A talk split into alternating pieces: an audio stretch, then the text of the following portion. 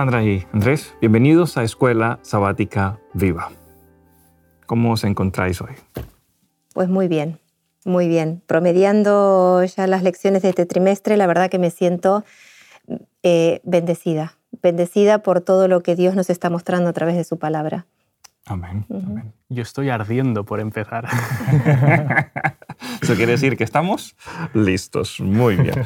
Pues bueno, el título de la lección de, esta semana es El fuego del infierno. Recién caigo. Por eso lo decía.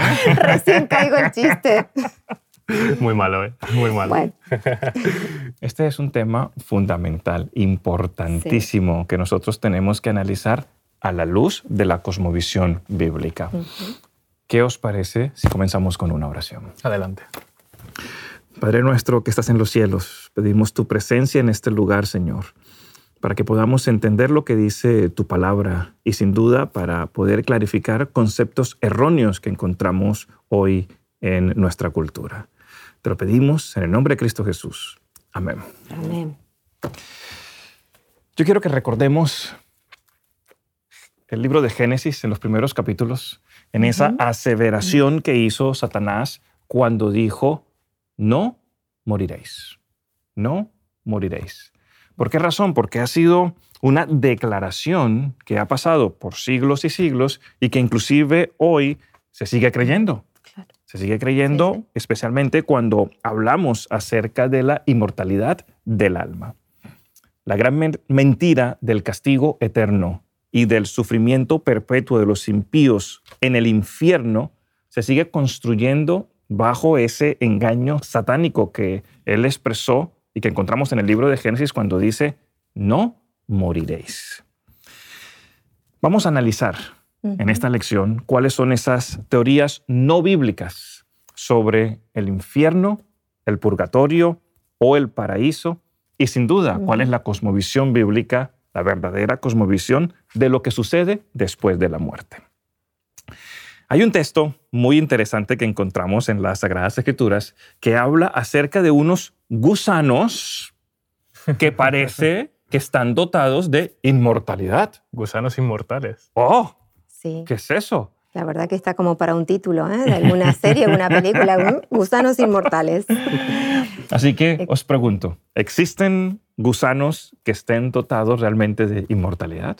La verdad que es un texto que se presta a confusión. Leamos en Isaías 66, 24.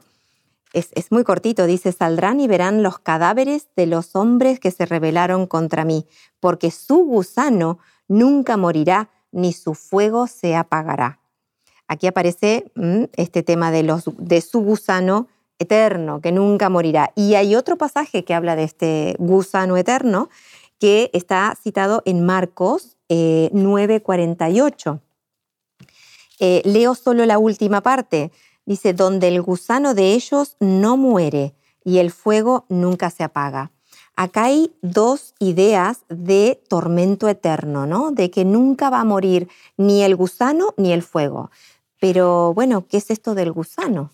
Eso es lo que tenemos que dilucidar. Eh, el gusano en el contexto del Antiguo Testamento, al usarse en singular, en realidad lo que quiere decir es los gusanos. Los gusanos. Y se refiere al bichito, a ese bichito que se alimenta de cadáveres. O sea, que no son los las almas de los impíos que van a estar pudriéndose eternamente. No, es ese bichito, esos bichitos que van a estar consumiendo y destruyendo a los cadáveres hasta su destrucción total. Muchas gracias, Sandra, por mencionarlo, porque algunas personas consideran que este texto habla de esa referencia entre el gusano y las almas y que realmente hace em, o menciona como una realidad las almas, ¿no? Las almas que no mueren. Exacto, y la expresión nunca morirá no es que el gusano no va a morir. Acá el gusano no tiene ningún superdón ni el don de la inmortalidad, de la inmortalidad. O sea, que nunca morirá es la actividad del gusano. Nunca morirá hasta destruir todo. Ya cuando el gusano no tenga que comer, pues ahí sí morirá. Es un lenguaje metafórico Exactamente. Así es, totalmente. Muchas gracias, Sandra. Y muy bien, y como, como Andrés lo mencionaba Este, anteriormente estamos en una lección ardiente, ¿eh? una lección con fuego. Exactamente. Nosotros encontramos en las Sagradas Escrituras la expresión fuego eterno. Esa es una realidad, la encontramos allí. Yo quiero preguntarte, eh, Sandra, ¿cómo podemos nosotros realmente entender la expresión eterno eh, en referencia al fuego? Bueno, esta es una metáfora paralela a la de los gusanos. Correcto. Porque el fuego eterno es ese fuego que no se termina. Vamos a, ver el, texto donde está. Eh, Mateo 18, 8. allí leemos, por tanto, si tu mano o tu pie te es ocasión de caer, córtalo y échalo de ti. Mejor te es entrar en la vida cojo o manco que teniendo dos manos o dos pies ser arrojado en el fuego eterno. Y Marcos, el siguiente evangelio, Marcos 9:43, también habla de este fuego. Dice, si tu mano te es ocasión de caer, y repite, ¿no? El mismo concepto, eh, córtala, porque mejor te es entrar en la vida manco que teniendo dos manos, ir al infierno, al fuego que no puede ser apagado. Así que este, este fuego eterno es ese fuego que no se apaga. Eh, ¿Cuál es la función del fuego? La misma que la del gusano. No, no, dejará de consumir hasta que ya haya consumido lo que tiene que consumir. exactamente. Y si ustedes han estado cerca de algún fuego en alguna ocasión, a mí me ha tocado en mi propia casa, gracias a Dios no estábamos, pero la casa quedó en llamas, realmente el fuego si no se apaga, destruye absolutamente todo y cuál es la intención del ser humano para poder salvar algunas de las cosas que, tiene, pues apagar el fuego, extinguir ese poder destructor. Pero aquí, en estos pasajes, ese poder no se va a evitar, que el fuego avance, que el fuego sea completo, que su destrucción llegue hasta las últimas consecuencias, no se va a terminar. Será eterno en el sentido de que va a terminar con su destrucción. Hasta que no quede nada para destruir, ese fuego seguirá avanzando. Y el pecado será exterminado completamente. Exactamente. Correcto. Así es. Muy bien. Exactamente. Muy bien. Cuando hablamos acerca del, del fuego eterno, ¿verdad? Algunas personas creen o piensan que ese lugar existe, que hay un lugar, que es el infierno, donde hay un fuego eterno. Yo te pregunto, Andrés, ¿apoya la Biblia un infierno que ya está presente, o sea, que hoy existe como tal? Pues esa respuesta se, da cuando nosotros conocemos a Dios, conocemos su carácter. Yo no creo en un Dios vengador o en un, en un Dios rencoroso. Dice Ezequiel 31:11, dice, vivo yo, dice el Señor Jehová, que no me complazco ni me recreo, añado yo, en la muerte del malvado, sino en que se vuelva el malvado de su camino y viva. Es decir, Jehová no se recrea en la muerte del pecador. La muerte ah, mediante el fuego último, se dará porque esa será la consecuencia final del pecado. Pero no es porque Jehová se recree en ese fuego, se recree en ese espectáculo. Y también ah, cabe mencionar un apunte que hace Ellen White en Conflicto de los Siglos, capítulo 34, cuando habla de no eternizar el pecado. Imaginémonos por, un instante, hipotéticamente, que hubiera un infierno y que todas, eh, todas esas personas pecadoras ardieran eternamente. ¿Cuántas blasfemias, cuántos insultos lanzarían en referencia a Dios? Eso serían, un pues serían pecado tras pecado tras pecado. Por la eternidad. Claro, y sería eternizar el pecado. Exacto. ¿Realmente creemos en un Dios que se complace en semejante espectáculo degradante? Claro. No, no, totalmente. La respuesta es un no rotundo. Saben, Sandra y, Andrés, que cuando nosotros eh, tenemos la oportunidad de abrir las Sagradas Escrituras y seguir analizando lo que pasa con el fuego eterno, nosotros encontramos que todas las referencias que encontramos eh, para el fuego eterno deben considerarse en alusión al lago de fuego. Y este lago de fuego lo encontramos en las Sagradas Escrituras posterior al milenio de Apocalipsis capítulo 20.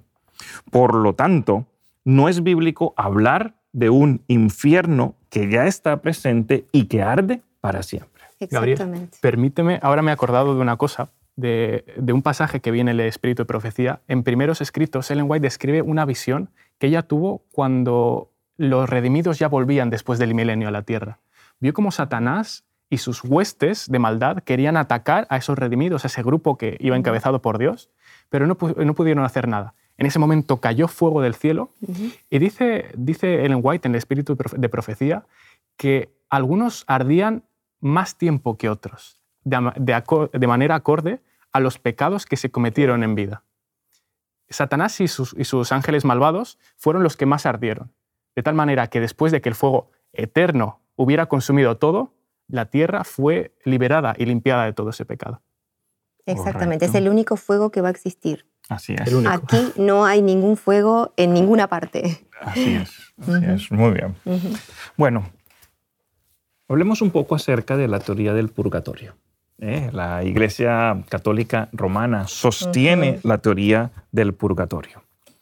Y yo quiero preguntarte, Sandra, eh, ¿qué pasajes de la Biblia encontramos nosotros que refutan esta teoría como tal, la teoría del purgatorio? Sí, y creo que es muy importante eh, saber dónde están y poder leerlos, porque la gente cree realmente en esto. Eh, esas frases de, ay, que Dios lo tenga en la gloria, o dónde estará el alma de mi fulanito, ¿no? Qué tristeza debe ser eh, esa sensación de no saber dónde está mi ser querido.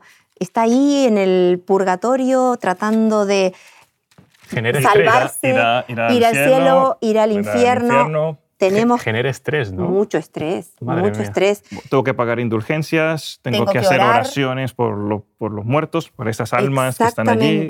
Gabriel, ahora que menciona las indulgencias, os quería comentar una cosa que he averiguado esta semana. Habla el conflicto de los siglos en el capítulo 3, cómo ah, se da una sucesión de, doctrinas o de errores teológicos en la Iglesia Católica. En primer lugar, la introducción de creencias filosóficas paganas. Después encontramos la inmortalidad del alma y después se da el purgatorio y la, doctrina de las indulgencias. Ah, la Iglesia se dio, cuenta de que la reforma protestante iba cogiendo forma y fuerza, y en el concilio de Trento en el siglo XVI decidió establecer la doctrina del purgatorio y la de las indulgencias. Por lo tanto, actualmente tenemos lo que se hizo hace siglos. Exactamente, y la gente lo cree y lo sigue. Entonces tenemos que tener mucha eh, conciencia de qué pasajes refutan esto, porque no es bíblico. Totalmente. Entonces, en Eclesiastés 9:10 eh, habla de que todo lo que venga a la mano para hacer, hazlo según tus fuerzas, porque en el Seol, en la tumba donde vas, no hay obra, ni trabajo, ni ciencia, ni sabiduría. Eh, otra vez una alusión a lo que pasa en la muerte. No va a ninguna parte, ninguna sección intermedia que esté ahí en suspenso para ver si se salva o se pierde. Y en Ezequiel también el capítulo 18, de los versículos 20 al 22, eh, dice, el alma que peque, esa morirá. El Hijo no llevará el pecado del Padre, ni el Padre llevará el pecado del Hijo. La justicia del justo recaerá sobre él y la impiedad del impío recaerá sobre él. Pero si el impío se aparta de todos sus pecados que cometió y guarda todos mis estatutos y actúa conforme al derecho y la justicia, de cierto vivirá, no morirá ninguna de las transgresiones que cometió le será recordada, por la justicia que practicó, vivirá. Aquí el pasaje de Ezequiel está hablando de este tema, ¿no? De las indulgencias, de qué puedo hacer yo para liberar a mi ser querido que está en el purgatorio. No, no, la salvación es individual, yo no puedo interceder por la salvación de nadie, y mucho menos si, si ya murió. Ya terminó todo su tiempo para poder decidir su destino. Sabes que uno de los textos que yo encuentro en las Sagradas Escrituras que habla con tanta claridad en contra de la inmortalidad del alma es el de Ezequiel. Claro. Pero lo dice clarísimo, o sea, en una frase, el alma que peque, esa qué cosa, morirá. Y hay un texto más clarísimo, el de Hebreos, Hebreos 9:27, dice, y de la manera que está establecido para los hombres que mueran una sola vez y después de esto, el juicio.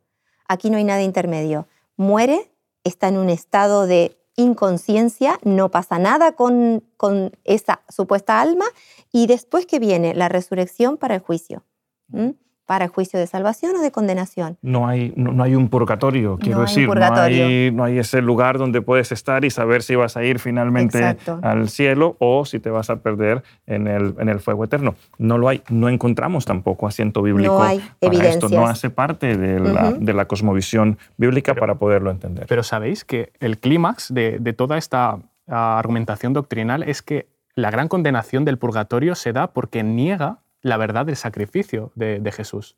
¿Cómo es posible que si Jesús murió por mis pecados y por sus méritos puedo ser salvo, ¿cómo es posible que yo pueda hacer algo por la salvación de mis seres queridos muertos?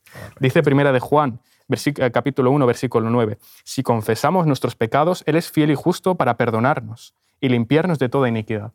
Si actualmente tenemos la capacidad de decir, Señor, sí, me puedes limpiar, después de la muerte, ¿dónde, dónde hay cabida para una limpia, para una limpieza post-muerte? Exacto. Y esta teoría del purgatorio, ¿cómo hace que ni los muertos ni los vivos estén felices? Porque los muertos están ahí en el purgatorio esperando una condena y los vivos están preocupados para ver si pueden hacer algo para ayudar al que está en el purgatorio. Madre mía. Entonces, no, no, no hay cabida en esto, con esto. Esto necesita que nosotros analicemos otro elemento importante. Y Andrés, tú lo mencionabas hace, hace unos minutos, o sea, cómo la teoría del purgatorio o del tormento eterno distorsiona el carácter de Dios. En otras palabras, tenemos que preguntarnos, ¿verdad? Comenzar con la pregunta, ¿cómo es el carácter de Dios? Y definitivamente cómo esta teoría no ayuda para nada a entender mejor el verdadero carácter de Dios. Claro, dice Jesús, mi paz os doy y os la doy como el mundo no la puede dar. Jesús quiere que, las personas estemos en paz, a pesar de estar en un estado de pecado, a pesar de estar en un mundo caído, quiere que estemos en paz.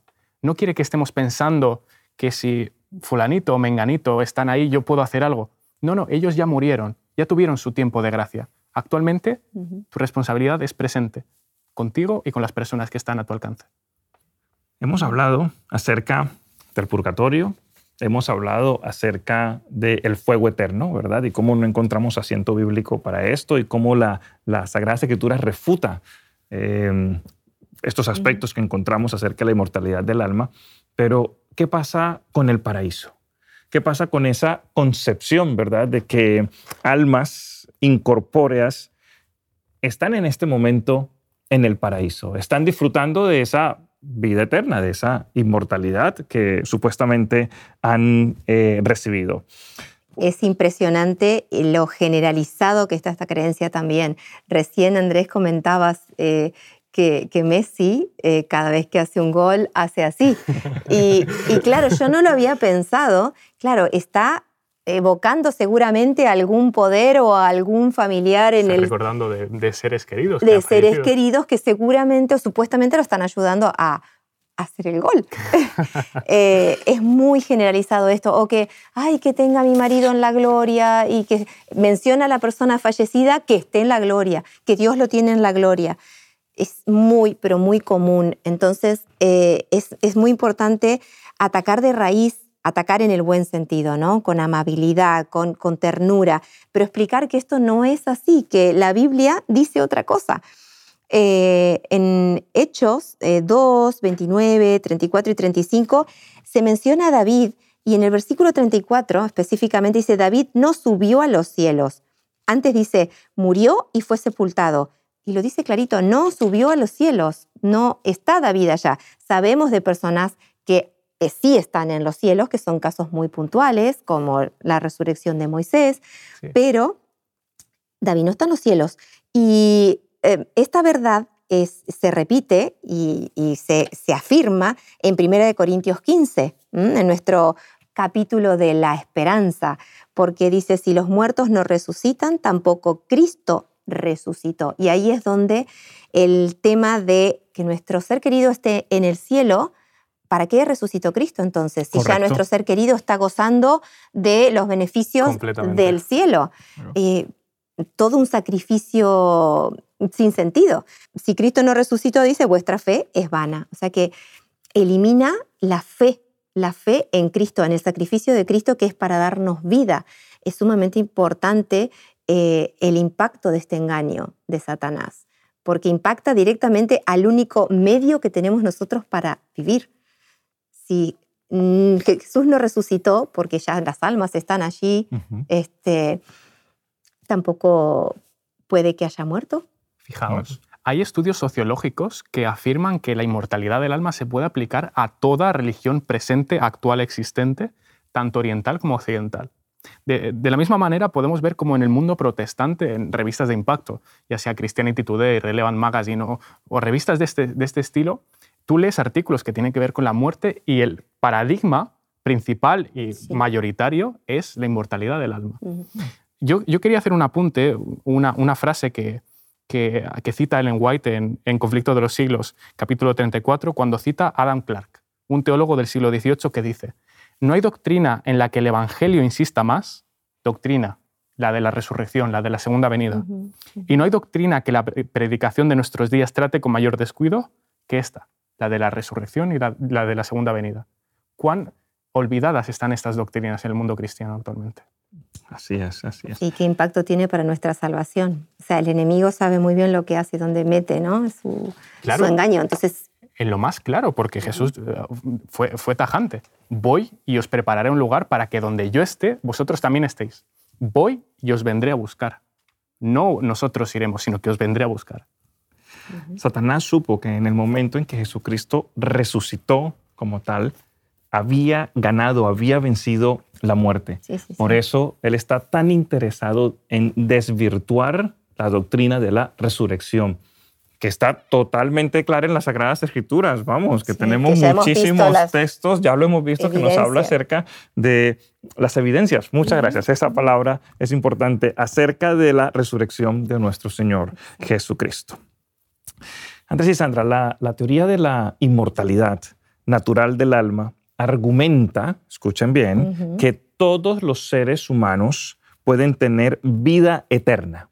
Todos, todos. Buenos y malos. En el- sí, Claro. en el infierno o en el paraíso. ¿Cuál es la cosmovisión bíblica sobre la inmortalidad condicional del ser humano? Bueno, esto de la inmortalidad natural, de que buenos y malos van a vivir para siempre, mm, bueno, eh, nuestro Dios no permite eso. Eh, Dios no creó el mal y sí creó un plan para destruir el mal. Entonces, el mal tiene que terminar. Los impíos no van a vivir eternamente. Primera de Juan, capítulo 5, el versículo 11, dice, y este es el testimonio, que Dios nos ha dado vida eterna y esta vida está en su Hijo. El que tiene al Hijo tiene la vida. El que no tiene al Hijo de Dios no tiene la vida. Así que hay, sí hay eternidad, sí hay inmortalidad, pero para los que tienen al Hijo, para los que aceptan a Cristo. Los que lo rechazan no van a vivir eternamente. Está clarísimo en la Biblia. Así es. Pues bueno, yo para explicar un poco la inmortalidad condicional os voy a confesar una cosa. Decía en las lecciones anteriores que me gustaba lengua y yo excursé un bachillerato de ciencias y os tengo que, que decir que ah, yo sufrí sangre, sudor y lágrimas, como diría Churchill, para pasar a través de la asignatura de, de física. Yo he sido un poco negado para, para este, este tipo de cosas, pero se me quedó un, una- un detalle que es la ley de acción-reacción, la ley de la causa y el efecto que nos presenta Newton. En ese momento, pues podemos ver que esta, que esta ley también existe en la Biblia. Esa ley que te dice, si un futbolista no patea un balón, ese balón no se mueve.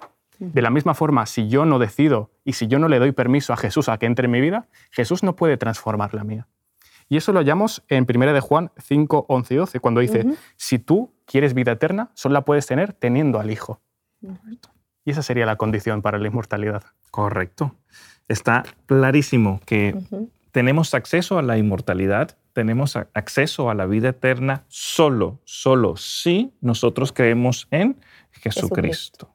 Esto es fundamental, lo dice las Sagradas Escrituras. Podemos tener diferentes, o mejor, encontramos personas que tienen diferentes creencias religiosas, budismo, hinduismo, que también hablan de poder llegar a, a ciertos lugares eh, diferentes intentando purificarse para poder llegar a ser mejor o poder llegar a esa supuesta vida eterna.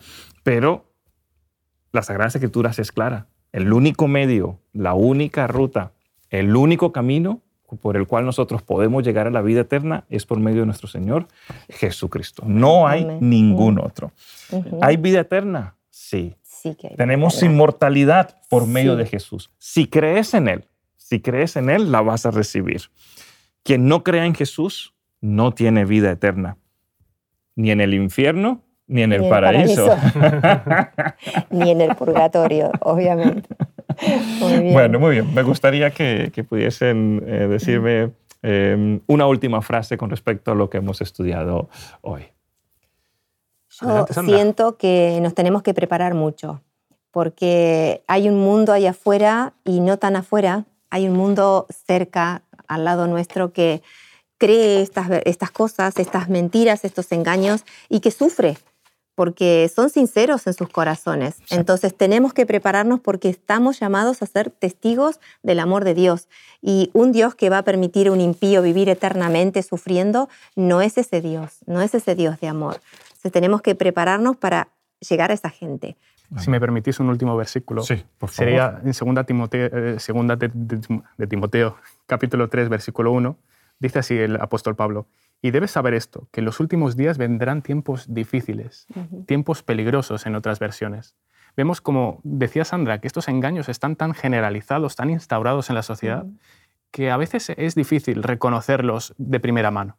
Por eso debemos pedir ah, la, la providencia del Espíritu Santo, para que nos ayude a discernir mediante su poder poder ser vencedores en esta tierra. Amén, amén.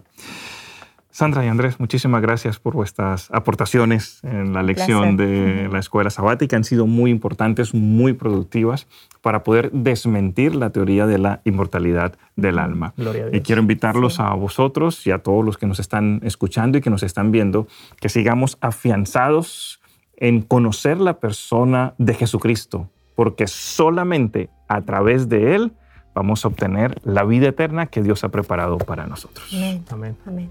El Señor les bendiga y nos vemos la próxima semana. Nos vemos a la próxima semana. Hasta luego. Hasta luego. Nos vemos.